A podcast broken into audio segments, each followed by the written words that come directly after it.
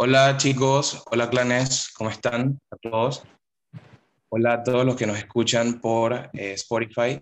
Esto, vamos a tener una sesión y un episodio para clanes. Esto se llama Crisis Climática y es presentado por Vanessa Conradi.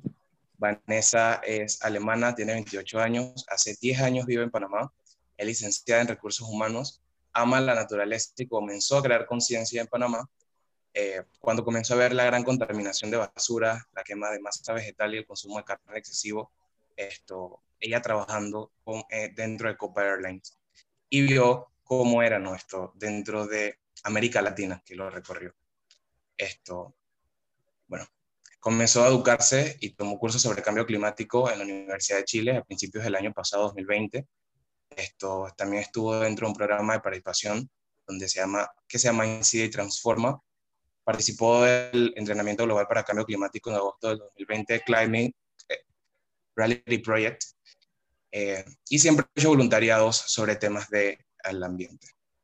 Así que comenzamos y Vanessa, eh, con todo comenzamos. Espero lo disfruten.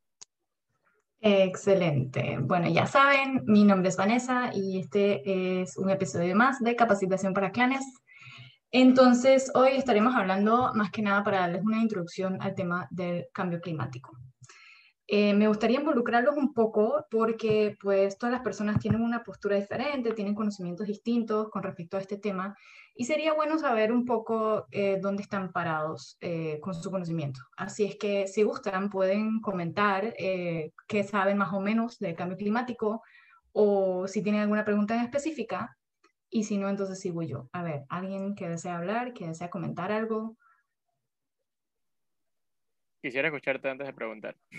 Ok, perfecto. ¿Alguien más? ¿No? ¿Han tomado algún entrenamiento al respecto? Una pregunta, Vanessa.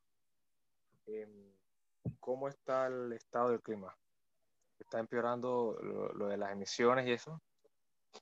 Sí, ok, sí. De hecho, de eso vamos a hablar. Em, las estadísticas que existen, pues obviamente demuestran, bueno, no obviamente, pero sí, demuestran en diferentes partes del mundo el calentamiento, que es como el tema principal que, enfocan, porque a razón del calentamiento global, eh, esto conlleva muchos cambios climáticos y situaciones climáticas extremas que afectan a la humanidad y a, a todos los seres vivos en la Tierra, ¿no? Así que bueno, ahí también se unió Brian y bueno, les voy a compartir pantalla entonces para iniciar la presentación, si más nadie quiere comentar algo. ¿No? Perfecto, entonces, iniciamos. Me avisan por favor si pueden ver bien la pantalla. A ver. Disculpa, Vanessa, yo tengo una pregunta, duda, consulta. Es acerca del el rol de Panamá eh, sabemos Panamá es un país relativamente pequeño, pero, por ejemplo, por aquí pasa mucho comercio del mundo y sabemos que el comercio es uno de los principales eh, rubros que aportan al, deterioro de, la situación climática del planeta. Entonces, no sé, eh, por ejemplo, ya sabemos que el canal está, puso una tasa por, por la escasez de agua, pero no sé si existe alguna medida nosotros como país, o si no como país como el canal, de decir que, bueno, voy a empezar a, a tasar, a, a, cobrar por, eh, no sé, los barcos de telas, porque la industria textil es muy contaminante, algo así, pues. No, no tengo ninguna idea, pero como que se me ocurre el aporte de lo que podemos hacer nosotros como país a lo macro, no solamente a lo interno, para frenar eso. Claro que sí, me parece excelente esa pregunta y comentario.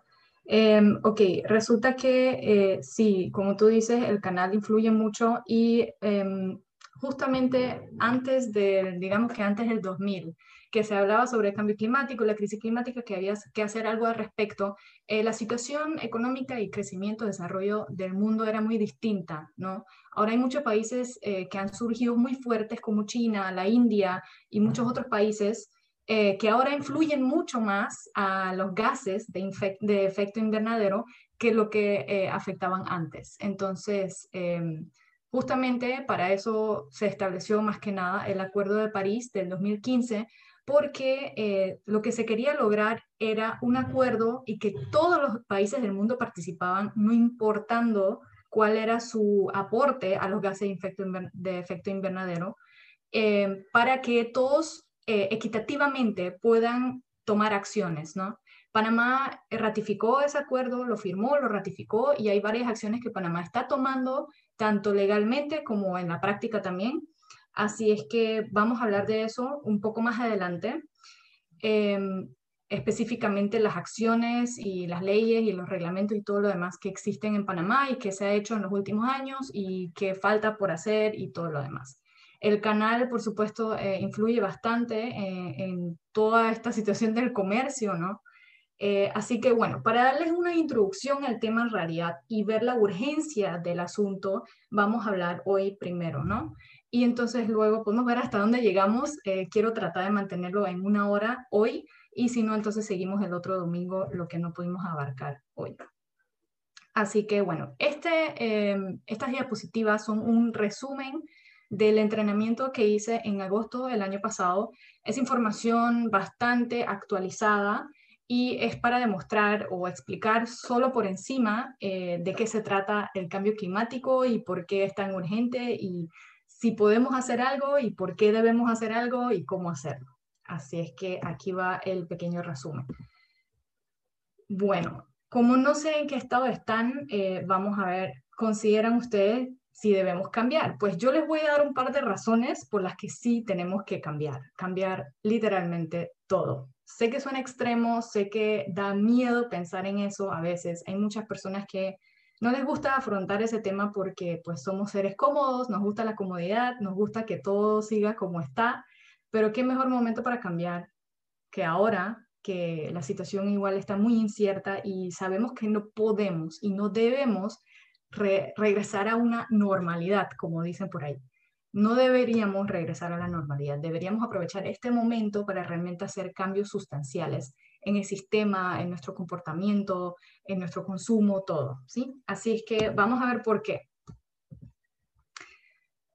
Muchos a lo mejor de ustedes ya saben cómo funciona el calentamiento global o cómo funciona pues eh, la luz solar y todo lo demás. Pues la radiación solar atraviesa la atmósfera en forma de ondas luminosas. Eso la mayoría lo sabe, ¿cierto? Entonces la mayor parte de esta radiación es absorbida por la Tierra y la calienta. La calienta y la tierra la absorbe distinta si es eh, sobre superficies de agua, sobre el mar, sobre hielo, sobre la tierra, sobre desierto. Eso varía, ¿no? Entonces, parte de esta energía es radiada por la Tierra de vuelta al espacio en forma de ondas infrarrojas. Esa es la famosa luz infrarroja. Entonces, eh, igualmente, esa cantidad de luz infrarroja también eh, varía según la superficie, si es mar, tierra, desierto, etc. Entonces, parte de esta luz infrarroja saliente es atrapada nuevamente por la atmósfera y la calienta. ¿Ok? Ahora, entre más gases de, ay, perdón, no me pasé un poquito, entre más eh, gases de efecto invernadero y el mayor gas de estos es el CO2, el dióxido de carbono, em, es, o sea, entre más gases existan en, la atmósfera, entre mayor cantidad haya de estos gases, eh, más radiación infrarroja es atrapada y no sale de la Tierra, o sea que calienta la superficie de la Tierra. Entonces, aparte del CO2, para que nada más tengan una idea, también afecta el gas del metano, el óxido de nitrógeno em, y los clorofluorodióxido, clorofluorocarbonos, perdón, que son mucha menor cantidad, y el ozono, por supuesto. Entonces, lo que mayor, mayormente nos afecta y que podemos medir mucho mejor también es el CO2, el dióxido de carbono, que realmente literal implica todos los aspectos de nuestra vida, ¿sí? A ver. Entonces, para que nada más tengan una leve idea, es un poco difícil eh, imaginarse estas dimensiones, pero estamos vertiendo 152 millones de toneladas de contaminación antropogénica, que es la contaminación del parte del ser humano y todas las actividades que realiza el ser humano, causante del calentamiento global a la delgada capa de nuestra atmósfera. Entonces, eso es cada día. 152 millones de toneladas de gases de efecto invernadero por día. ¿ok? Nada más para que tengan una leve idea. Entonces, poniéndolo en concepto un poquito lo que ya mencionamos, el comercio, pues todo lo que nos rodea hoy en día es comercio, es industria y justamente se habla eh, del calentamiento global partiendo de los datos que se, que se tienen desde la revolución industrial, desde el desarrollo industrial, desde el siglo XIX. De ahí se parte. Entonces, cuando hablamos de calentamiento global y de que queremos eh, no pasarnos de los 1.5 grados, estos 1.5 grados son relacionados a la temperatura que existía antes de la revolución industrial, ¿ok? Siempre se toma esa relación. ¿Por qué? Porque como pueden ver muy bien en la imagen, antes de la, de la revolución industrial no existían aviones, no existía, eh, eh, yo qué sé, la industria textil así como existe hoy, todos los procesos industriales, no existían los carros, los automóviles y todas estas cosas, ¿no? Entonces, eh, aquí nada más hay algunos detalles que afectan al calentamiento global y que expulsan esos gases de efecto invernadero. Pues la, la, producción petrolera, sobre todo, ¿no? Pero la segunda industria que más contamina, y ya lo mencionaron, es la industria textil. O sea, todo lo que nosotros llevamos encima es lo que más contamina en cuanto a los gases de efecto invernadero, ¿sí? Contamina el aire. Entonces, ¿por qué también? Porque para tú producir una prenda de algodón o hasta para producir una prenda de, poliéster, eh, tienes que eh, producir petróleo, todo se hace casi en base a petróleo, o si no, tienes que producir algodón, lo cual consume mucha agua, y el proceso del algodón también em, eh, expulsa mucho gas, dióxido de carbono.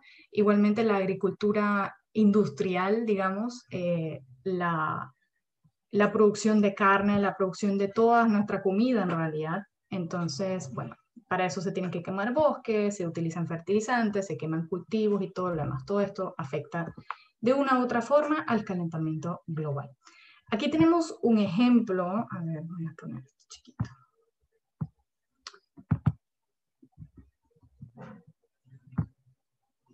Aquí solamente tenemos un ejemplo de la mayor fuente de contaminación Em, causante del calentamiento global es la quema de combustibles fósiles, lo cual genera dióxido de carbono.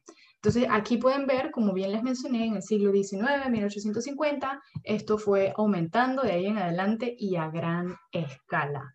¿Ok? Así que podemos ver aquí en el 2019 ya estamos hablando de 10 miles de millones de toneladas métricas de carbono. Entonces, el problema en realidad no es el cambio de temperatura en sí, porque al principio de cuando se habló todo el tema del cambio climático, pues eh, las personas siempre decían, o también habían científicos diciendo por ahí, que sí, pero la Tierra siempre ha tenido variaciones de temperatura y siempre han existido tiempos eh, hasta de 5 o 7 grados más calientes que ahora. Eh, han existido temporadas donde la mitad de la Tierra estaba cubierta de hielo, así que en realidad lo que estamos viendo ahorita no es tan extremo. Ahora bien, hay que entender que el cambio de temperatura que estamos viendo ahorita y que se habla de que no queremos llegar a los 2 grados en relación al tiempo preindustrial es porque este cambio de temperatura de un grado ha sido demasiado rápido. Estamos hablando de 100 años solamente.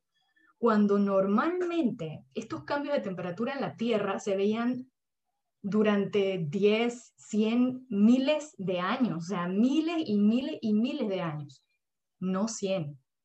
Entonces ahora pueden ver aquí en la gráfica eh, que estamos hablando de una anomalía de temperatura de un grado solamente entre 1980 y el 2019, que hasta en ese entonces habían tomado los datos para esta gráfica. Ya estamos llegando a un grado, señores.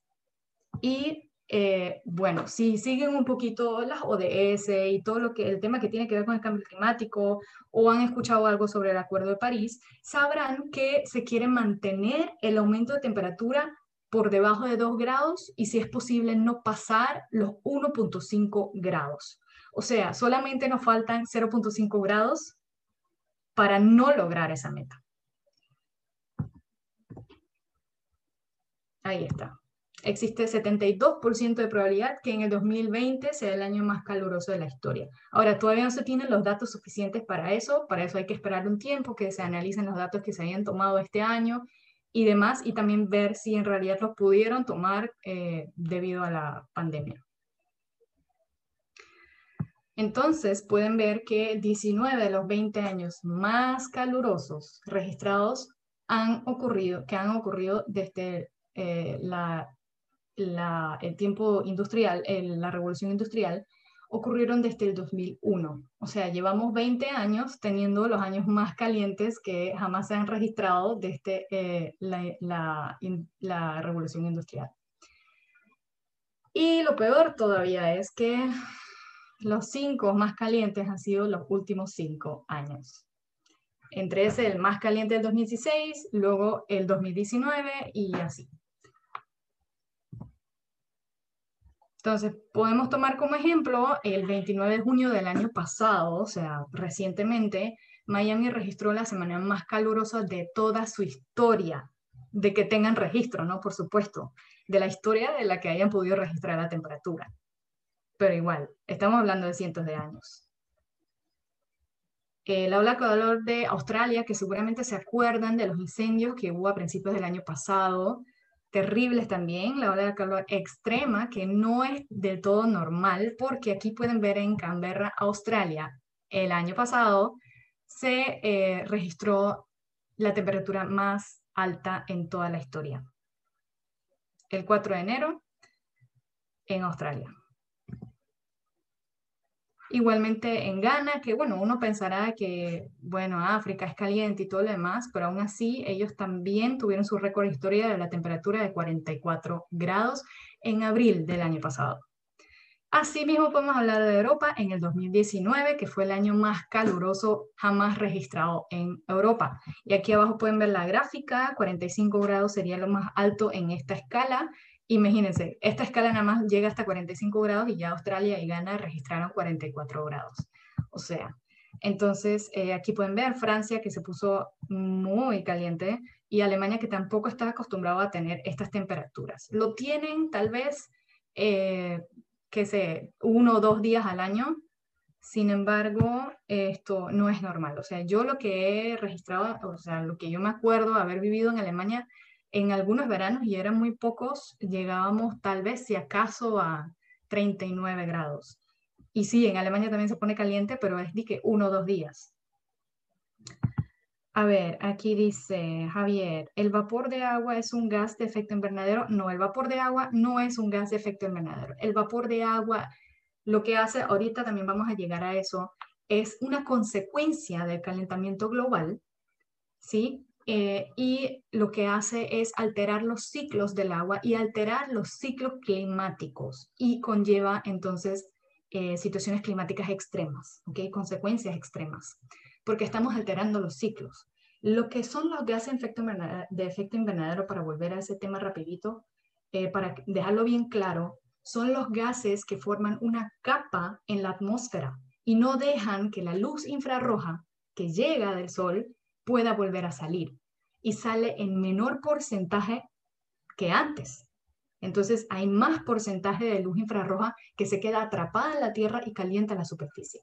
Entonces ahí el vapor del agua, ¿no? A ver, aquí me comentó también Javier, ¿hay planes para abrir canal de YouTube? Eh, yo, yo creo que sí, eso, eso lo podemos resolver al final. Yo creo que ya tenemos un canal de YouTube de Sal de las Redes. Dice Nefta, pregunta para el final, comportamientos más amigables. Ok, listo. Eso lo vamos a ver al final. Entonces seguimos aquí. Ya vieron la temperatura en Europa en el 2019. Igualmente en Rusia también pudimos eh, verificar algo sobre eso también en noticias. Entonces pueden ver aquí que 93% del calor adicional atrapado por la contaminación antropogénica, o sea, por los gases de efecto invernadero, causantes del calentamiento global, van directamente a los océanos.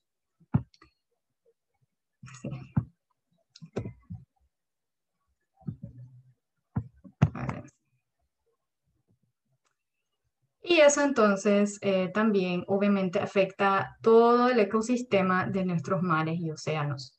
Las temperaturas marítimas alcanzaron un nuevo récord en el 2019. Igualmente, el aumento de la temperatura en los océanos es algo muy peligroso para nuestra subsistencia, para nuestra sobrevivencia. 2020 probablemente vuelva a romper el récord, todavía no lo sabemos. Entonces, a medida que aumentan las temperaturas, los océanos evaporan más humedad a la atmósfera. Ahí el vapor de agua, ¿ok? Van aumentando y aquí pueden ver en eh, la imagen, en el video, cómo se, es, el flujo, pues, prácticamente de los vapores del agua, que al final eh, son los que principalmente generan las nubes y todo lo demás. Entonces, hasta en la aviación, hablando de en lo que trabajé hasta el año pasado, em, lo que sucede es que los mismos pilotos, los capitanes, cada vez experimentan más turbulencia, cada vez experimentan más eh, situaciones climáticas extremas y difíciles y peligrosas para la aviación. Y cada vez tienen que hacer más maniobras y tienen más problemas para pasar por cierta ruta. ¿Por qué? Porque el ciclo climático se ve afectado. ¿Ok? Entonces tenemos el ciclo hidrológico, que creo que aquí también la mayoría se lo sabe, la evaporación del agua, luego eso precipita eh, también mucho sobre la tierra y eh, regresa entonces a los ríos, eh, al mar, al mismo océano y entonces ahí vuelve, ¿no? Vuelve todo al principio. Lo que sucede es que entre más vapor de agua haya y más alteración a los ciclos climáticos que antes llevaban un cierto balance, o si había cambios, los cambios se hacían durante más tiempo, lo cual le da a la Tierra y a los ecosistemas más tiempo para adaptarse, ahora todo ha sucedido un tiempo mucho menor, en cuestión de 100 años o menos, porque los últimos 10 años ha, ha sido todavía más extremo. Entonces, eso causa que haya eh, situaciones climáticas más extremas, como lluvias más fuertes, eh, más huracanes o huracanes más fuertes, eh, que los huracanes o los vientos o, las tormentas se desvían a lugares a los que antes no llegaban. Y así inundaciones, entre más fuertes son las lluvias, más inundaciones pueden generar. ¿Por qué también? Porque la infraestructura humana no está preparada para un flujo mayor de lluvia de aguas. Entonces, eh, porque no hay la debida adaptación o la resiliencia. Eh, también podemos ver el superciclón de mayo del año pasado. Estas son situaciones que hemos podido ver en las noticias. Esto es a nivel mundial, está pasando en todos lados y bueno, recientemente vimos eh, graves afectaciones en Panamá. Los efectos más graves de todos los ataques al medio ambiente los sufren los más pobres, las poblaciones más vulnerables. Esta es una cita de Papa Francisco, ¿no? Eh, se puede decir las poblaciones más vulnerables. Entonces, existe también una campaña de los pobres eh, que menciona la devastación ecológica como uno de los males principales. Por supuesto que sí. Y esto podemos ver las anomalías sin precedentes en la precipitación global, nada más para que tengan pues, una idea y que realmente vean que sí existe el aumento y que sí existe una variación en el clima, eh, en la temperatura global. Entonces aquí tenemos el número de eventos. Esta gráfica demuestra el número de eventos sin precedentes comparados eh, con un clima estático, ¿no? Entonces podemos ver que hay un número mayor, hay un incremento en el número de eventos eh, extremos o de precipitación. Eh, de aquí de 1950 a 2016 estamos hablando de 66 años, entonces todavía no se tienen los datos en los siguientes años. Eh, y así hay un montón de casos solo del año pasado, ¿no? Podemos ver muchas situaciones que han afectado a las poblaciones más vulnerables. Entonces, las inundaciones en Estados Unidos impactan de forma desproporcionada a las comunidades negras o afroamericanas. Y bueno, esto está basado en Estados Unidos, esto lo voy a pasar porque la verdad es que no me quiero enfocar tanto en ellos, pero también podemos ver que afecta a los agricultores, lo pudimos ver en Panamá, en Boquete, todo lo que pasó, eh, que si ellos están afectados, por supuesto nosotros también. En todo el mundo las inundaciones y eventos de precipitaciones extremas ahora ocurren con cuatro veces más frecuencia que en 1980. Estamos hablando de 40 años atrás. Cuatro veces más frecuente. Y asimismo en Indonesia, en Kenia, han sucedido em, ciertas situaciones climáticas no regulares. El mismo calor adicional que evapora más agua del océano, causando lluvias torrenciales e inundaciones, también extrae la humedad con mayor rapidez del suelo, causando sequías más prolongadas e intensas. Si, llegan, eh, eh, si siguen el, em, el, flujo, ¿no? Estamos adheridos al Acuerdo de París. Ya vamos a llegar a eso, Juan David, eh, al Acuerdo de París. Entonces, el océano evapora agua, el suelo también evapora agua, entonces eh, hay mucha más humedad también en la atmósfera, hay mucho más vapor de agua en la atmósfera, lo cual eh, afecta los ciclos climáticos y también afecta las sequías, afecta las lluvias, las situaciones climáticas extremas. Y podemos llegar entonces a las sequías, que en Europa los niveles freáticos están alarmantemente bajos este verano. Niveles freáticos, eh, se habla entonces del groundwater, que es el agua que está eh, bajo la superficie, en la tierra, ¿no? Bajo la superficie. Em, el agua, yo qué sé, por ejemplo, de, de, donde podría salir un ojo de agua y, demás, ¿no? El, el, agua subterránea, creo que lo llaman en español. Eh, podemos ver que está muy, muy bajo o estuvo muy bajo este año en toda la Europa Central. Igualmente en Polonia podemos ver la sequía eh, que fue la peor en todo un siglo. En la India también hubo un caso de sequía y generalmente los años más calurosos se producen más incendios, por supuesto, y se producen también más sequías. Podemos ver los incendios eh, también en Brasil, ahorita vamos a ver eso en Estados Unidos, eh, en Australia, y esto fue en el finales de 2019, que seguramente todo el mundo se acuerda, eh, los incendios graves que hubo en Brasil y en toda Sudamérica. Y las poblaciones afectadas eh, son estos puntitos por acá. Y en realidad podemos ver que los incendios acá fueron bastante graves en la zona del, del Amazonas. En Grecia igualmente afectaron muchos incendios. Ya sabemos que eh, Grecia tiene una situación económica un poco inestable y más ahora con la pandemia. Ahora imagínense que se vean afectados también eh, su producción de alimentos por eh, incendios. Entonces, catástrofe por el clima extremo en el mundo de 1980 a 2019. Podemos ver que han ido en aumento y esto no es casualidad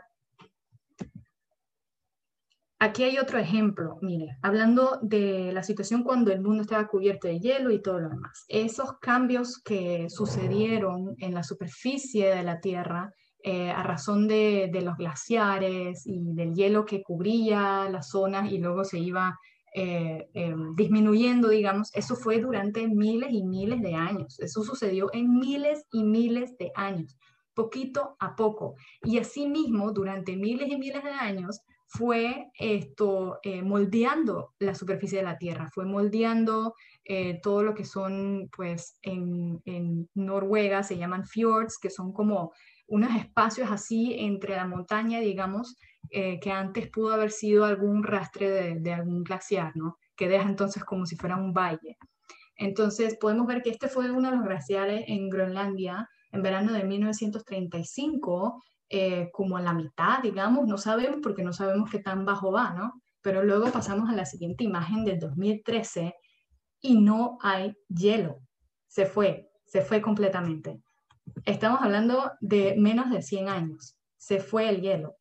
Entonces, esto no es algo normal. No es normal porque este tipo de cambios normalmente se hacen eh, durante un muy largo periodo de tiempo de la Tierra. ¿no? Entonces la pérdida de la masa de hielo en Groenlandia podemos ver que ha sido muy grave en solamente 20 años. Estamos hablando de, de, 4.000 gigatoneladas. Así que bueno, igualmente la pérdida del hielo en la Antártica, podemos ver aquí que ha ido en aumento entre el 2009 y el 2017 en comparación a 1979 eh, a 1989. Entonces, las principales ciudades en riesgo por el, eh, por el aumento del nivel del mar, que por supuesto, si el hielo se derrite, todo eso va al océano, se estima para el 2070, y eso son estimaciones, digamos que viejas, porque ya se están actualizando un poco y puede que suceda mucho antes, dependiendo también del lugar. Pero los más afectados, bueno, podemos ver que se encuentran en el oriente y bueno, también podemos ver aquí que las poblaciones en riesgo también hay en Miami para el 2070. Pero ahora hablamos, eh, hablemos de la economía, eh, porque podemos que en el oriente las ciudades más afectadas aquí no tengan tantos edificios cerca de la costa, no tengan negocios que perder, sino son personas que viven en las áreas costeras y demás pero si hablamos de la economía, lo que se puede ver afectado económicamente por el nivel eh, del mar, eh, ya podemos hablar de Nueva York y Miami, o sea, ciudades considerables para Estados Unidos. Tal vez no para nosotros, pero sí para ellos. Entonces también está Tokio, Hong Kong, Bangkok. Entonces eh, ya vemos que no es solamente cuestión de, ah, bueno, las poblaciones más vulnerables eh, tal vez se van a enfermar o después no tengan sustento, no tienen comida, no tienen agua potable, pero bueno, ¿qué nos importa a nosotros? Pues sí, importa a todo el mundo, importa al, al mundo entero porque lamentablemente o no lamentablemente, el mundo está tan globalizado que dependemos uno de los otros y si eh, Miami se ve afectado económicamente, Panamá también se ve afectado económicamente, y si Tokio se ve afectado económicamente, pues Alemania también se ve afectado, y así. Entonces, no podemos tomarlo como casos que hay, no nos importa. Esto es una imagen de Miami Beach, en Florida, de 2016, que hubo una inundación, em, y podemos ver, bueno, sobre todo los bienes eh, raíces eh, se pueden ver afectados en Nueva York, ¿no? Que es un muy buen negocio allá y existe un caso muy especial de Kiribati, es el primer país en comprar terrenos en otra nación para albergar a sus refugiados climáticos. Sí, ese término existe, refugiado climático. Entonces, bueno, aquí hay un tema del Departamento de Defensa de los Estados Unidos y dice que el cambio climático seguramente conducirá a escasez de agua y alimentos, enfermedades pandémicas disputas sobre refugiados y recursos y destrucción causada por desastres naturales en regiones de todo el mundo. Bueno, probablemente les sonará familiar, pero son temas que se van a agravar mucho más en un futuro próximo si no hacemos nada. A ver, dicen Nati, en Panamá las comunidades costeras se ven muy afectadas debido a este tema. Así mismo es. Y el, cambio de temperatura de los océanos, Nati, por supuesto también afecta a las especies que nosotros consumimos, eh, los peces, los camarones y todo lo demás. Entonces todo eso se ve afectado. O sea, que no es solo que, ay, se va a subir un poquito el nivel del agua, no, o sea, los corales, todo es, somos un sistema. El mundo funciona en conjunto y en balance. Si no es en balance, unas y otras partes eh, van a salir muy dañadas y eso va a afectar a todo el sistema. Entonces el cambio climático es una emergencia médica también. Eh, pudimos ver ahorita que a lo mejor no es que el coronavirus haya sido ligado al clima, no estoy insinuando esto, pero sí hay otras enfermedades que han llegado a zonas donde antes no existían o ni siquiera podían existir porque son transmitidos por mosquitos, por ejemplo, que no llegan a Europa, porque son mosquitos del clima de África. Entonces vamos a ver un ejemplo aquí de diferentes enfermedades que han llegado a zonas a las que antes no llegaban. Digamos el dengue, por ejemplo. La fiebre del dengue es una fiebre tropical. Tropical. Antes ni siquiera se podía hablar que eso existía en Europa, por lo menos no en Europa del Norte el mosquito que lo transmite, que todos lo sabemos, que es el Aedes aegypti, o no sé cómo se pronuncia bien, eh, no llega a esas zonas. Antes no llegaba ni siquiera a Alemania. Ahora es totalmente común ver ese mosquito en Alemania. Entonces, un mosquito así no se va así por así al norte, ah, y bueno, eh, llegó en un avión, bueno, pudo haber llegado en un avión a Alemania, bien, pero no va a sobrevivir ni mucho menos se va a reproducir si no es su ambiente natural, su ambiente al que él está adaptado. Entonces eso demuestra nuevamente que eh, el clima está cambiando, porque si no, ese mosquito ni siquiera hubiera sobrevivido allá. Y así entonces la crisis climática también es una crisis médica. A ver, aquí Carlos. Wow, no tenía idea. Exactamente, sí, hay que prestarle mucha, mucha atención. A ver, Andy Robinson se acaba de unir. Y sigamos. Eh, también estamos entonces hablando de la contaminación del aire porque el CO2, el metano y sobre todo también el óxido de nitrógeno eh, y el ozono afectan eh, nuestra salud, pueden afectar a, a, nuestra salud en grandes cantidades, ¿no? Tenemos la suerte que, por ejemplo, aquí en Panamá no hay tantas industrias, no hay tanta concentración en un solo lugar de estos gases, ¿ok? Pero si hablamos de regiones como la India, China, sí sabemos que existe esa contaminación y es muy grave y causa muertes. Entonces, eh, asimismo también, esos mismos gases que ustedes ven ahí, la mayoría de ese aire todo borroso eh, son gases de efecto invernadero. Ahí tenemos. En un estudio de 324 ciudades en China encontró un aumento del 15 al 22% en los países de COVID. Qué casualidad. Em, en las zonas con niveles de contaminación. ¿sí? Así es que obviamente eso debilita los pulmones y que causa o puede causar también una mayor debilidad al momento de contraer ese tipo de virus y mayor probabilidad de muerte. Entonces, muerte por el COVID en Estados Unidos por grupo étnico, también podemos ver nuevamente que eh, la, la, etnia negra y, e indígena son los más afectados las poblaciones vulnerables. Entonces, actualmente corremos un gran riesgo de perder hasta el 50% de todas las especies terrestres en un solo siglo, señores. Un solo siglo. Cuando antes, esto lo voy a pasar. Es normal, ok, es normal que existan cambios, que se extingan especies y que eh, se formen nuevas especies y todo lo demás. Sin embargo, no a esa velocidad. Entonces, tenemos que cambiar Claro que sí tenemos que cambiar. Voy a hacer una pequeña pausa. ¿Alguien tiene alguna pregunta específica? Pueden hablar. ¿Qué relación Bueno, no sé. Dale, Voy a escribirla. No, no, está bien. ¿Nadie quiere hablar? Sí, una pregunta. ¿El uso de hidrógeno como combustible alternativo es bueno? Por eso que hablabas de que aumentar la humedad en la atmósfera no es beneficioso. No, no es beneficioso. O sea que usar hidrógeno para, como combustible no está bien. E, es un tema que todavía se está estudiando porque, bueno, lo más grave en realidad son los gases de efecto invernadero que hacen que se crea esa capa en la atmósfera. Entonces, el vapor de humo en realidad no crea esa capa, o sea, el vapor de humo deja pasar la luz infrarroja sin problema. Em, pero hay que ver qué tanto puede afectar el ciclo climático ese, ese vapor. ¿Sí, ¿sí me comprende? Vanessa, disculpa, una consulta. Tengo entendido que la producción de ciertos alimentos también es vinculante al daño climático. No sé si tienes conocimiento de eso. Por supuesto que sí. Eh, voy a ese tema rapidito. Es un poco extenso, voy a tratar de, resumirlo lo más que pueda. La producción de los, de los alimentos, eh, hablemos de, digamos, eh, soya o trigo, lo que ustedes quieran. El tema es que nosotros tenemos que cuidar la tierra porque todo lo que sucede con la Tierra también afecta los ciclos climáticos, afecta el agua subterránea y demás.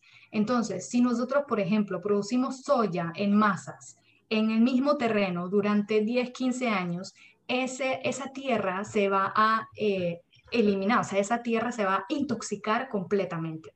Ni hablar de fertilizantes y pesticidas. ¿Ok? Ni siquiera tomando en cuenta eso, sino que tomando en cuenta que solamente se utiliza un solo cultivo durante varios años en el mismo espacio, lo que hace es contaminar la tierra. ¿Por qué? Porque los ecosistemas siempre necesitan un cambio, ¿ok? Necesitan variación, porque si no, no puedes crear un ecosistema completo. Entonces, ¿qué hace eso? Estás desertificando terreno. Y un terreno desierto va a expulsar más, eh, o sea, se, seca y, no sirve para el ecosistema y refleja mucha más luz a la atmósfera, pero luz que no va a salir. ¿Sí me explico? Entonces, pregunta, en este caso, ¿me recomiendas que deje de consumir soja y que soya? Ok, yo, eh, mire, les, les, comento, yo soy, yo soy vegetariana. Todavía no logro ser vegana, pero soy vegetariana.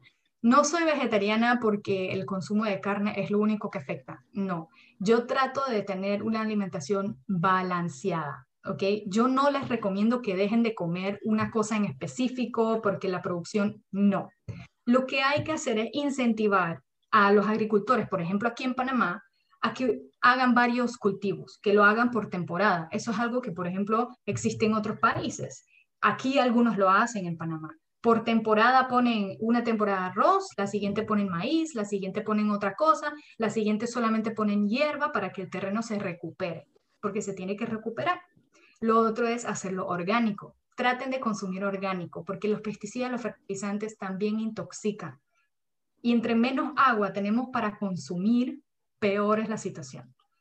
Entonces, todo eso son variables que afectan y debemos tratar de eh, variar lo más que podamos. Lo que yo les recomiendo, y siento que hasta ahora es la mejor opción, es comprar local, comprar productos locales que a lo mejor sepan que están siendo producidos orgánicamente, que no siempre es posible, yo sé, porque es un costo mayor, o y o traten de cultivar lo que puedan en casa.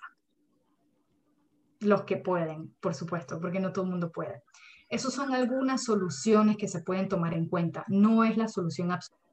Todavía no existe una solución perfecta, pero son algunas recomendaciones que yo les doy. Traten de variar. No comen solo arroz coman papa, otoe, camote, soya, arroz, lo que se les ocurra, chía, eh, quinoa, couscous, hay un montón de opciones para, eh, hablando de carbohidratos, ¿no? Entonces, yo recomiendo siempre eso, varíen, porque lo que hace la sobreproducción de la soya en realidad es el consumo excesivo, el consumo industrial, la carne también, la mayoría de, los alimentos para las vacas, para los pollos, se hacen base a la soya. Entonces ahí también entra, por supuesto, la carne.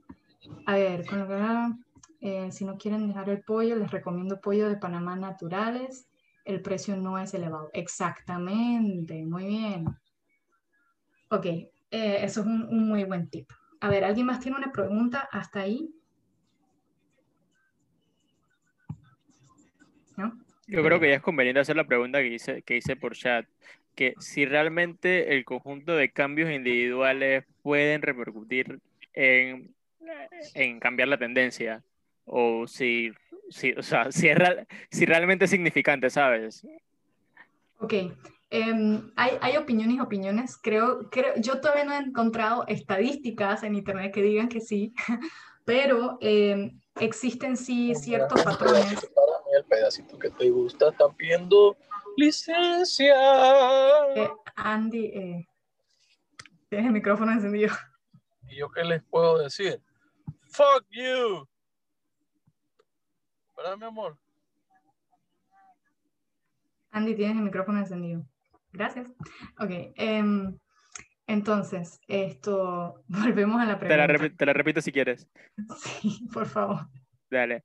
Eh, que si realmente es, o sea, realmente significativo o importante eh, los cambios individuales, o sea, si realmente importan, ¿sabes? Exacto, exacto. Entonces, bueno, ahí podemos partir de nuestro consumo, ¿sí? Em, es un tema bastante complejo también, que no estaría mal tocarlo aquí en Sal de las Redes. Eh, todo lo que nosotros consumimos hoy en día, toda nuestra eh, actitud en cuanto al consumo, toda la sociedad, todo el sistema, en realidad fue moldeado hasta lo que es hoy, ¿sí? En cierta parte por lo, porque nosotros lo decimos así, en cierta parte porque a la industria le convenía, por el dinero y todo lo demás. Entonces, nosotros somos los consumidores y en teoría nosotros definimos eh, la, la demanda, ¿no? Entonces, si no hay demanda, no va a haber oferta tampoco. Si nadie compra soya, o si, bueno, eso es poco probable, pero si nadie compra arroz, a nadie le conviene hacer arroz. Eso es a gran escala. Ahora vámonos a menor escala. Si yo comienzo a eh, comprar productos nacionales prioritariamente y afecto a una, dos, tres personas más, de hecho puedo decirles con, eh, siendo vegetariana, infecté, digamos, cinco personas más. Conozco cinco personas que porque yo soy vegetariana se volvieron vegetarianas. Poco a poco, investigando, por supuesto, pero también se volvieron vegetarianas. Entonces, la acción de una, dos, tres personas o la acción de una comunidad puede afectar a más personas. y eso se va reproduciendo. Eso simplemente es así. Si no creyéramos en eso, no estuviéramos aquí. Entonces, em, de cierta manera nosotros podemos afectar. Si yo, por ejemplo, impulso o educo, concientizo sobre algún comportamiento específico de la humanidad, por ejemplo, la ropa que yo estoy haciendo en mi negocio, entonces yo puedo infectar a más personas con esa conciencia que ellos entonces no vayan a comprar ropa nueva, sino ropa de segunda, a mayor escala que antes. No es que vaya a ser el cambio de 0 al 100, por supuesto que no. Eso es un cambio por décadas. Eso toma mucho tiempo. Por eso que también es importante, en conjunto con eso, las políticas y, el impulso, obviamente, por parte del gobierno. A ver, Carlos dice, ah, a ver, vamos más arriba, dice, si no quieren, es orgánico. Carlos, ejemplo, mientras dos personas dejan de usar carrizo, está Kylie Jenner usando tres jets privados. sí, ok, ok. Eso es algo que uno se puede poner a ver, que mira, yo estoy haciendo algo y el otro lo destruye, pero lo importante es que tú estés haciendo algo y sí ayuda. Aparte que te ayuda a ti y a tu salud, porque donde tú dejas de consumir cosas que no sean orgánicas, créeme que eso te conviene mucho para tu salud. Y yo les digo de experiencia propia que tú puedes dejar de comer carne sin tener que llenarte de suplementos y tus valores y tu salud puede estar top. Se los digo porque yo me hago exámenes frecuentemente y me va muy bien. Y encima de eso, yo tengo la satisfacción de saber cuando yo me iba a Argentina de vuelo y veía que mis compañeros de trabajo se hartaban un pedazón de carne, yo no comía. ¿Qué hace eso en el momento de ir a comer? tú estás reduciendo el consumo de carne, quieras o no, lo estás, eh, lo estás reduciendo. Y esos cambios no se van a ver es que, ay, porque yo dejo de comer carne, sino que se van a ver poco a poco, a lo largo del tiempo. Porque si a una empresa ve que, bueno, ya me están consumiendo menos carne, pero me están consumiendo más berenjena, bueno, entonces voy a tener que comprar más berenjena la próxima y menos carne. ¿Ok? Sí, eso es lo que he visto, por ejemplo, en River Smith, que ahora tienen más productos veganos que antes. Claro que sí. Exactamente. Y así mismo podemos exigir los empaques que no sean de plásticos. Yo ahora voy al súper, porque yo escuché de otra persona que lo hace, yo ahora voy al súper y yo pongo mis vegetales así mismo, yo ya no uso plástico. Entonces, yo así mismo ya infecté a otra persona que hace lo mismo. Entonces, estamos consumiendo menos plástico poco a poco y persona por persona, pero lo estamos haciendo.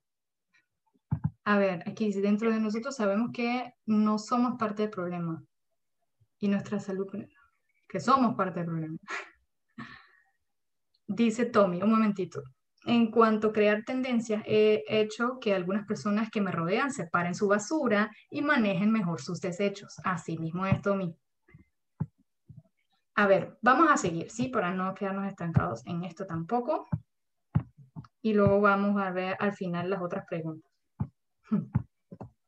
Entonces, ¿podemos cambiar? Ya creo que estamos de acuerdo bastante en que sí podemos cambiar y tenemos las soluciones. Ahora, en este eh, PPT les voy a hablar un poquito de soluciones mucho más eh, grandes. Y de hecho, Panamá en el Acuerdo de París esto, puso la meta de eh, tener energía, la fuente de energía de fuentes renovables no convencionales el 70% para el 2050. ¿okay? Ese es el plan de renovación eléctrica, algo así. Ahora les cuento cómo se llama el plan en Panamá. El progreso de la energía verde, cómo se comparan las proyecciones con la realidad. Entonces la proyección era para el 2000, hace muchos años atrás, eh, que la capacidad eólica mundial llegará a 30 gigawatts en el 2010. Y para el 2019 se pudo ver que esa meta fue superada por mucho. Eh, la capacidad también de la energía eólica subió bastante entre el 2000 y 2019. Igualmente, la energía solar, la proyección era para un gigawatt al año para el 2010 y en realidad se superó por 10, 17 veces, perdón. Y en el 2019 fue superado por 121 veces. O sea que la eh, energía fotovoltaica también está subiendo bastante y esto, el costo también de las celdas solares cada vez están más bajo. Ah, para darles un buen ejemplo, Chile, que siempre demuestra un muy buen ejemplo en ese asunto, eh, el mercado solar de Chile, pues para fines de 2013 fue 11 millones de watts. Y imagínense el proceso, cómo ha subido. O sea, se superaron en cantidad enorme. Es, es impresionante, es muy, muy, muy impresionante. Miren esta gráfica. Entonces Chile tiene 16.67 gigawatts en proyectos solares, solares aprobados o en construcción. Y nuevamente vamos a la gráfica de la tierrita con el sol. Cada hora llega a la Tierra energía solar suficiente para satisfacer todas las necesidades energéticas del mundo durante un año. Esto nada más es para ponerlo en relación, no es que sea realmente algo real o que se pueda hacer o de un día para otro, pero esto es para que tengan una idea de la energía solar que llega a la Tierra y cómo en teoría se podría aprovechar.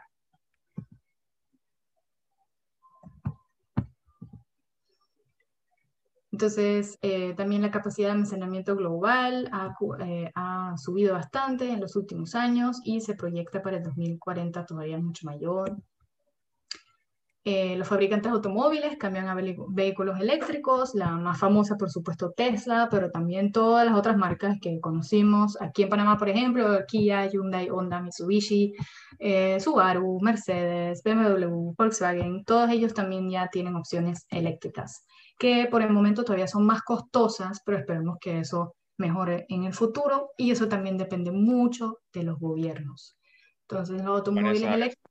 Ajá. Esa, esa marca que mencionaste ya tienen carros acá en Panamá eléctricos. Eh, ¿Cuáles? Unas que mencionaste, ah, Mitsubishi. Em, no, ellos están creando carros eléctricos y ah, me imagino que si uno lo solicita acá, me imagino que te tiene que llegar, ¿no? Pero pero el costo va a ser obviamente mucho mayor. Eso es otro tema de logística y también eh, el problema en Panamá, por ejemplo, es que pues faltan estaciones de carga. O sea, si tú no vives en Clayton, áreas revertidas, entonces ¿dónde tú vas a cargar tu carro? Y ahí entonces creo necesitamos... BMW sí tiene. BMW sí tiene aquí en Panamá. Sí, sí, yo creo que sí. Disculpa que interrumpa, Vanessa. Eh, también en otros países hay una aplicación que se llama Beat, no sé si la conocen, que es como un Uber, pero de carros eléctricos. Son como Teslas los que te llevan. Sí, sí, lo he escuchado. Y eso es otra iniciativa y ahí entonces vemos nuevamente que se necesita la alianza de público-privado y la sociedad civil para poder realizar esos proyectos. Se necesitan ciudadanos que quieran comprar el carro, se necesitan las compañías que hagan los carros, eh, se necesita eh, compañías que, por ejemplo, impulsen ese tipo de proyectos para que uno también tenga la opción al momento de no tener carro propio, de utilizar carro eléctrico. Eh, tengo entendido que algunos metrobuses ya son eléctricos, o no sé si lo vi mal, pero yo creo que sí. sí, hay uno o dos acá. Exactamente. Sí, aquí hay. Así es. Entonces ahí también necesitamos obviamente eh, el, el, incentivo de parte del gobierno, ¿no? Así que vamos a cambiar. Pues llegando al final al acuerdo del París del 2015, todos los países del mundo acordaron trabajar juntos para lograr cero emisiones netas de gases efecto invernadero para mediados del siglo. Estamos hablando de 2050. Entonces, llegando al Acuerdo de París, que espero que hayan escuchado en algún momento de su vida. Em, de hecho, han habido acuerdos anteriores al Acuerdo de París, pero nunca se llegó a un real acuerdo en sí. ¿Por qué? Porque específicamente de parte de las Naciones Unidas, siempre se tomaban en cuenta más los países desarrollados, porque eran los que más aportaban gases de efecto invernadero, y se decía, bueno, si ellos son los que generan, ellos son los que tienen que resolver. Pues no funciona así, porque ya vieron que la crisis climática es algo mundial. O sea, si China genera gases de efecto invernadero, eso también va a afectar a Panamá de una u otra forma, a largo o a corto plazo. Entonces, es necesario que todos los países tomen acciones. Y hasta el 2015 no se había llegado a ningún acuerdo para tener acuerdos equitativos para todos los países, para que realmente todo el mundo haga algo. ¿Sí? Entonces, em, Estados Unidos no puede salir legalmente hasta el día siguiente a la elección presidencial que ya esa historia también la hemos escuchado, que Trump se quería salir. Entonces, las acciones en energía convencional son las peores inversiones. Pero bueno, ahí eh, estamos hablando un poquito de energía, 24 estados, eh, también Estados Unidos, eh, vamos a pasarnos un poquito, pero estos son compañías que han hecho un compromiso en cuanto a la energía renovable. podemos ver aquí, por ejemplo, AstraZeneca, que últimamente la hemos escuchado bastante, BMW Group, Etsy, que todo el mundo conoce, Google, por supuesto, algunos bancos, eh, todo. O sea, aquí hay de todo que han hecho compromisos de utilizar 100% energía renovable. Están en el proceso, ¿sí? No lo han logrado todavía. Entonces, también hay muchas acciones que se pueden tomar, nuestras voces cuentan, nuestros votos cuentan, nosotros tenemos voz y voto en las políticas también, eso ya lo sabemos. A ver, voy a dejar de compartir un momentito, o oh, no, vamos a aquí mismo eh, voy a dejar de compartir y voy a volver a compartir otra cosa. Un momentito. Ahorita sí vamos a entrar un poquito en el Acuerdo de París, ¿sí? Que es como lo más relevante este, en este momento para poder nosotros medir eh, lo que Panamá está haciendo o no está haciendo. Aunque Panamá tomó algunas acciones antes de, eh, del Acuerdo de París también. No es que nunca hayan tomado acciones. Em, Ok, vamos, uno, vamos un poquito a esto. Hay un grupo intergubernamental de expertos sobre el cambio climático que todos los años sacan reportes y hacen un reporte o un resumen específico para responsables de la política, para todos los países eh, que participan, que son más de 100. Panamá también participa en este grupo intergubernamental y ellos lo que hacen es prácticamente ponerlo en lenguaje comprensible lo que está sucediendo y las gráficas eh, con respecto al cambio climático, ¿no? Entonces voy a compartir nuevamente pantalla. Aquí tenemos, por ejemplo, eh, una extracción de uno de estos reportes y mencionan, este fue creo que del 2017, y mencionan que se estima que las actividades humanas han causado un calentamiento global aproximadamente de un grado ya, con respecto a los niveles preindustriales. Como ya mencionamos, siempre se toma eh, con respecto a, la antes de la revolución industrial, con un rango probable de 0.8 a 1.2 grados, que significa que el cambio ha estado como en ese rango alrededor del mundo. Es probable que el calentamiento global llegue a 1.5 grados entre 2030 y 2052, si continúa aumentando el ritmo actual. ¿ok? Existen diferentes escenarios por ese grupo intergubernamental. ¿Qué sucede si aumenta 1.1? ¿Qué sucede si aumenta 1.2? ¿Qué sucede si aumenta a 2 grados?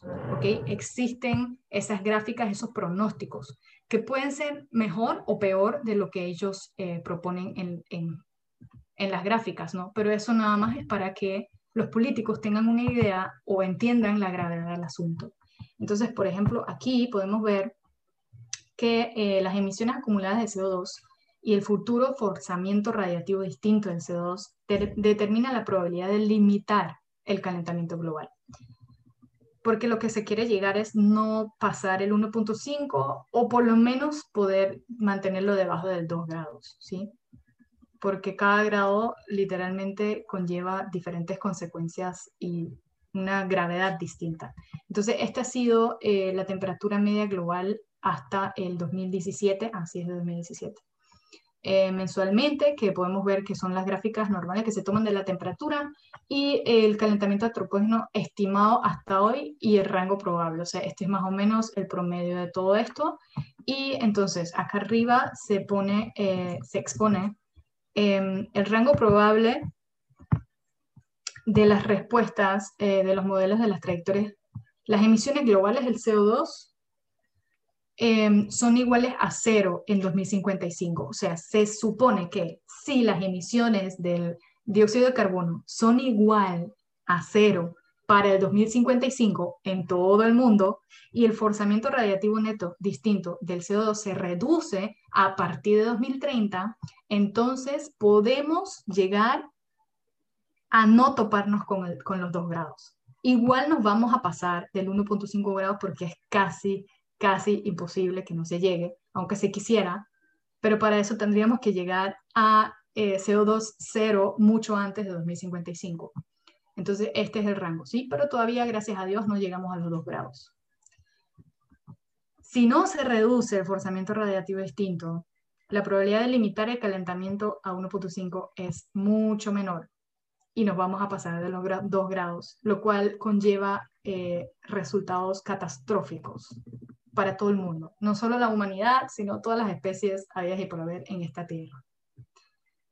Eh, y bueno, ustedes pueden buscar estos reportes IPCC asimismo en internet y les van a salir un montón. Hay unos específicos para cada área también, para el tema hidrológico, para el tema de la energía y todo lo demás. A ver qué más tenemos aquí. Ah, hablando de, em, vamos a ver, de em, Acuerdo de París. El Acuerdo de París eh, se llegó a ese acuerdo esto en el 2016, en realidad Panamá lo firmó y lo ratificó. Panamá tomó la responsabilidad e incluyó el Acuerdo de París completo en su ley.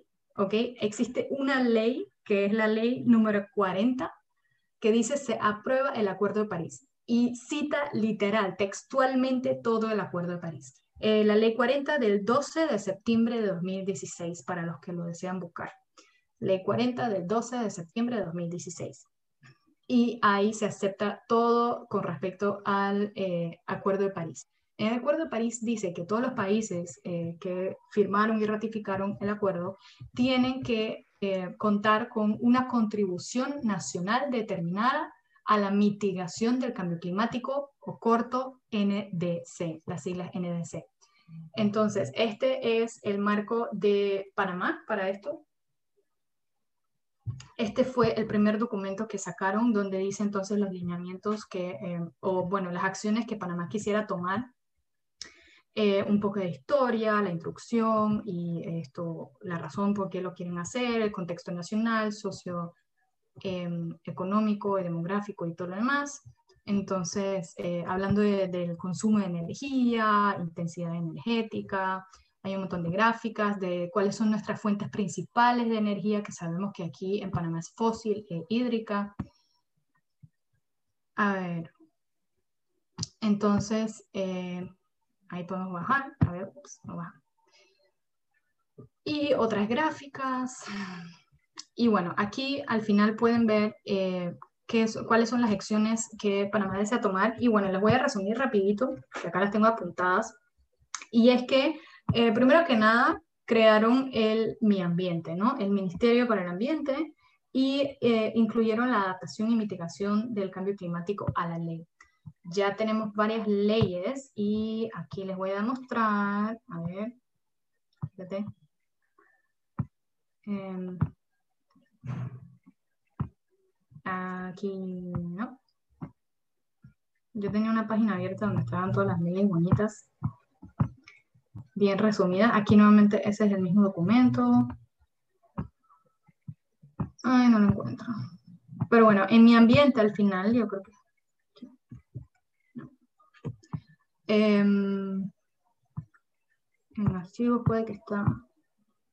Bueno, en la página de mi ambiente ustedes pueden ver el marco legal en Panamá. Yo estoy tratando de buscarlo, pero no puedo quitar la pantalla acá arriba y no veo.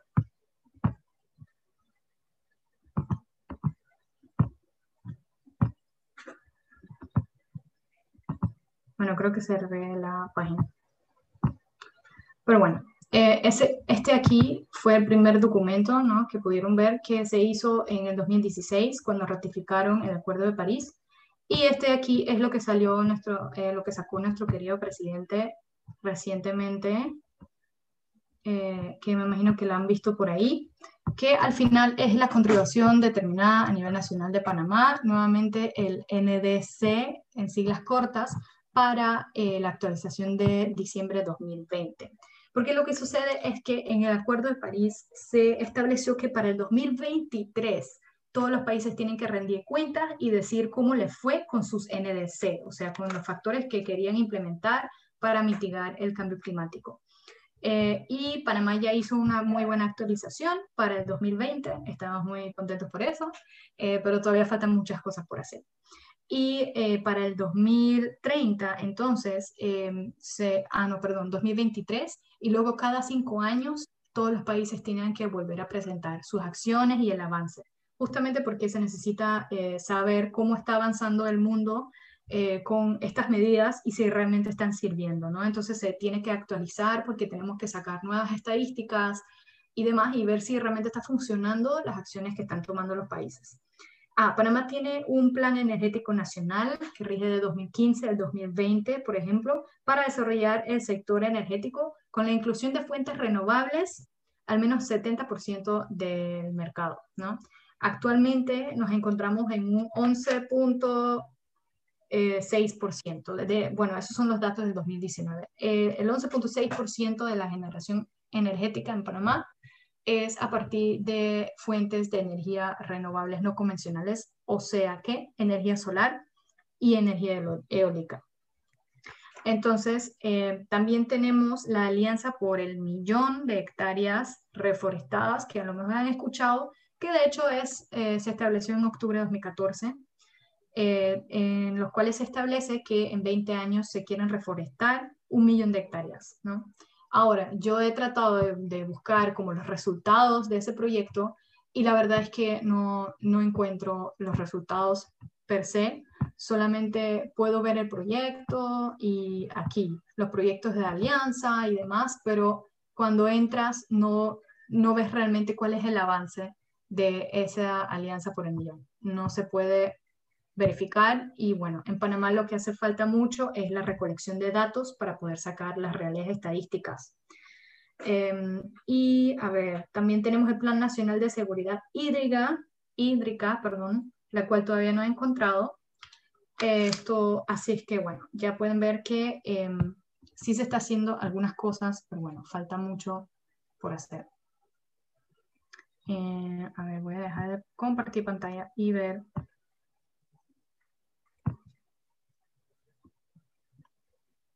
tienen alguna pregunta, ya pueden volver a hablar.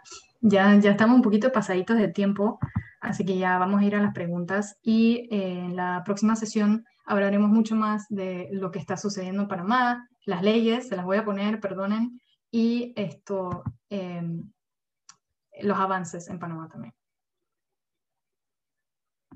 Cuéntame. Una pregunta, Vane. Acá, en, bueno, las hidroeléctricas son malas para el ambiente? Ok. Mm. Mm. Una pregunta interesante. Sí, me imagino yo que sí, porque tienes que destruir un poco de ambiente y si hay gente ahí tienes que sacarlas y eso, ¿no? Exactamente. Ok, eh, sucede lo siguiente. Las hidroeléctricas eh, impactan mucho en el ciclo natural del agua y eso nunca es bueno. Pero bueno, nosotros impactamos muchas veces en muchas cosas que hacemos, la humanidad, en el ciclo natural de la Tierra. Esto, así es que las hidroeléctricas, por ejemplo, en Europa se consideraban por un tiempo una energía renovable. Sin embargo, se quitó de la lista ya, justamente porque para poder hacer energía hidroeléctrica tienes que destruir mucho y eso no es sostenible tampoco. ¿sí? Entonces, de ahí también salen los objetivos de desarrollo sostenible, porque al final la crisis climática lo que enseñó a los científicos y a todos los políticos del mundo, los que lo quisieron entender, es que todo está conectado. No podemos dejar atrás eh, la, brecha que hay de desigualdad en el mundo, no podemos dejar atrás la pobreza, no podemos dejar atrás la educación, no podemos tratar un solo tema, tenemos que tratar de tratar, tratar de tratar, eh, tocar los temas en conjunto, una solución que sirva para mejorar varios aspectos o todos los aspectos si es posible. Entonces las hidroeléctricas solucionan un lado tal vez, pero destruyen en el otro, entonces no son factibles, no son viables, no son sostenibles. y por eso las únicas opciones son solar y eólica. No o sea, como comenté anteriormente, no existen todavía soluciones perfectas, porque al final también se ha comprobado que la energía solar, para al momento en que deje de funcionar el panel solar, contamina mucho el ambiente si lo desechas. ¿Ok? Pero dura muchos años. Entonces, eh, todavía esta es la mejor opción que existe. La eólica también. No es 100% perfecta, pero es mejor que las otras. Ok. A ver, ¿quién más tiene preguntas?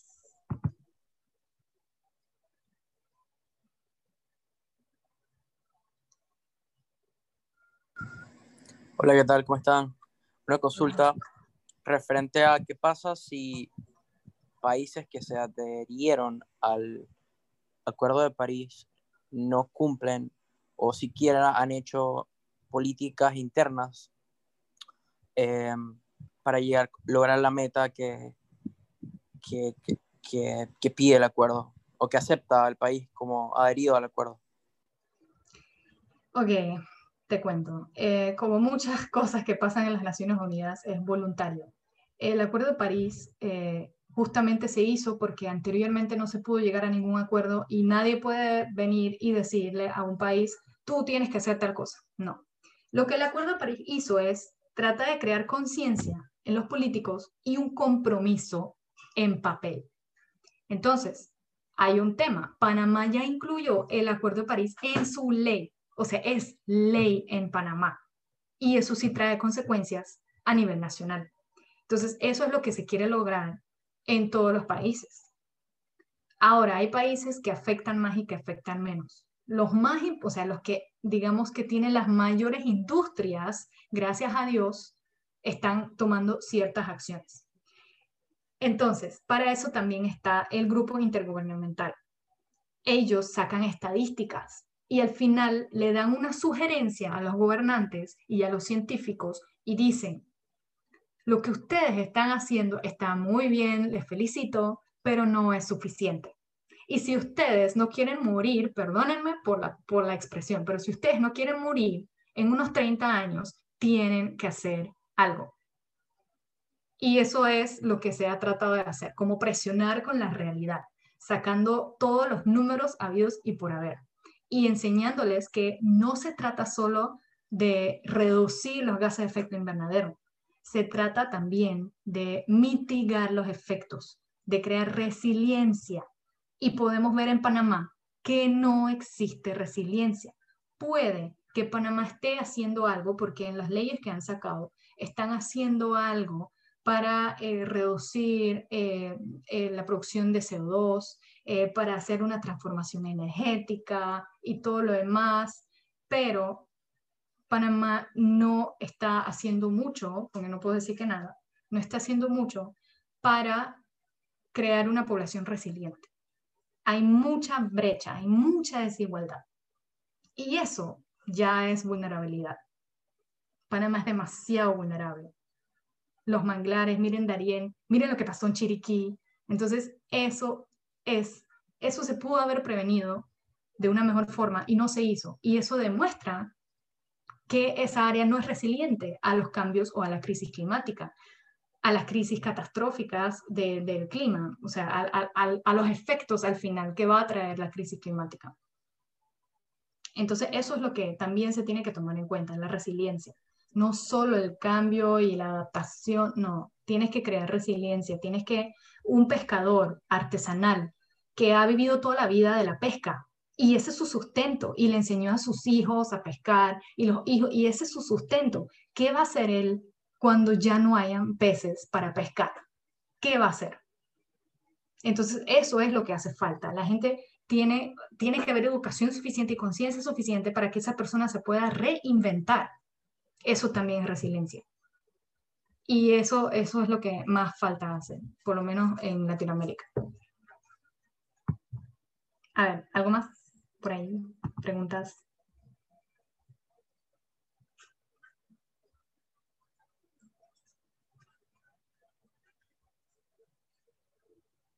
Ah, por ahí eh, Neftali habló, preguntó en el chat. Con lo que hablamos, la pandemia puede ser el resultado de la crisis climática. Bueno, eh, la verdad, yo, yo, eso es mi opinión. Yo en lo personal no diría que es una, una causa de la crisis climática, eh, porque al final salió de un animal y una persona comió ese animal. Y bueno, todos los días o cada cierto eh, tiempo se crea un nuevo virus, los virus mutan. Ahora, la situación climática o la temperatura del ambiente puede variar eso a mayor escala. Puede variar el movimiento del mosquito, puede variar la creación de nuevas bacterias y virus o acelerar su eh, crecimiento y su eficiencia, digamos, mejorar su eficiencia. Entonces ya eso es algo que se tendría que estudiar mucho más adelante porque eso demora años en estudios. Eh, pero así directo, directo no. Tal vez indirecto sí. No sé. ¿Qué, qué opinas de Greta Thunberg?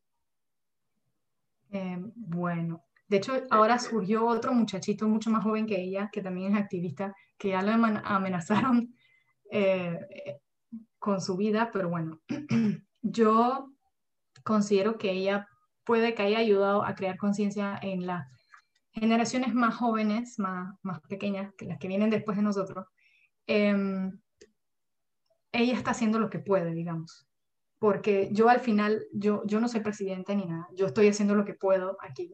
Yo estoy haciendo lo que puedo en mi vida personal em, y es difícil, es muy, muy, muy difícil.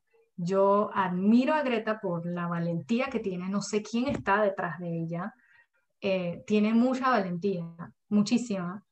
Em, así es que eso, eso es lo que yo opino, porque la verdad es que todos deberíamos hacer lo que podemos. Todos tenemos la responsabilidad porque al final, yo, mire, nosotros, algo un poco personal, yo y mi novio decidimos no tener hijos. Entonces, eh, tal vez para algunas personas es una decisión un poco extrema, pero al final eh, les, les digo, si ustedes quieren tener hijos, si tienen sobrinos, eh, de verdad, de verdad, tienen que hacer algo, porque ellos son los que más están en peligro, hasta nosotros mismos, porque yo tengo 28 años y en el 2030, o sea, yo todavía estoy bien viva, espero. Entonces, en el 2050 también. Eh, todo esto también me va a afectar. A lo mejor cuando yo tenga 80 años ya no me va a importar tanto, pero igual si yo veo a los niños a las generaciones más jóvenes, eh, es nuestra culpa que esto está así. Es la culpa de, nuestros ancestros que esto está así. Y tenemos la responsabilidad de hacer algo. Bueno, es una pregunta. ¿Qué opinas de adoptar, dije, un niño y, hey, ¿te gusta el sushi? ok. Em, eh, sí, nosotros, bueno, nosotros, digo nosotros porque eso es una decisión normalmente que uno toma con la pareja. Estamos eh, de acuerdo con adoptar, quisiéramos adoptar en un futuro probablemente, eh, porque al final para mí es importante poder enseñar a las personas. Y yo sí creo que yo le puedo dar un hogar a una persona que ya está en el mundo y no lo voy a tirar y dejarlo ahí. Y bueno, pues igual ustedes se van a morir. No, yo voy a tratar de hacer lo que yo pueda. Y eso también significa enseñar a las futuras generaciones. Ah, y el sushi me gustaba antes mucho, sí. Aunque existe el sushi vegetariano y bueno, normal. Vale, vale, gracias. A ustedes. ¿Alguien más tiene alguna pregunta?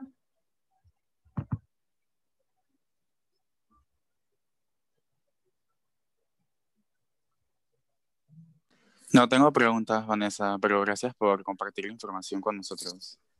Muchas gracias a ustedes por escucharme durante una hora. ok, chao Nefta, ya vi que se tiene que retirar y bueno, aquí ya vamos a finalizar porque ya vamos para una hora y media, creo que es bastante material y todavía podemos seguir.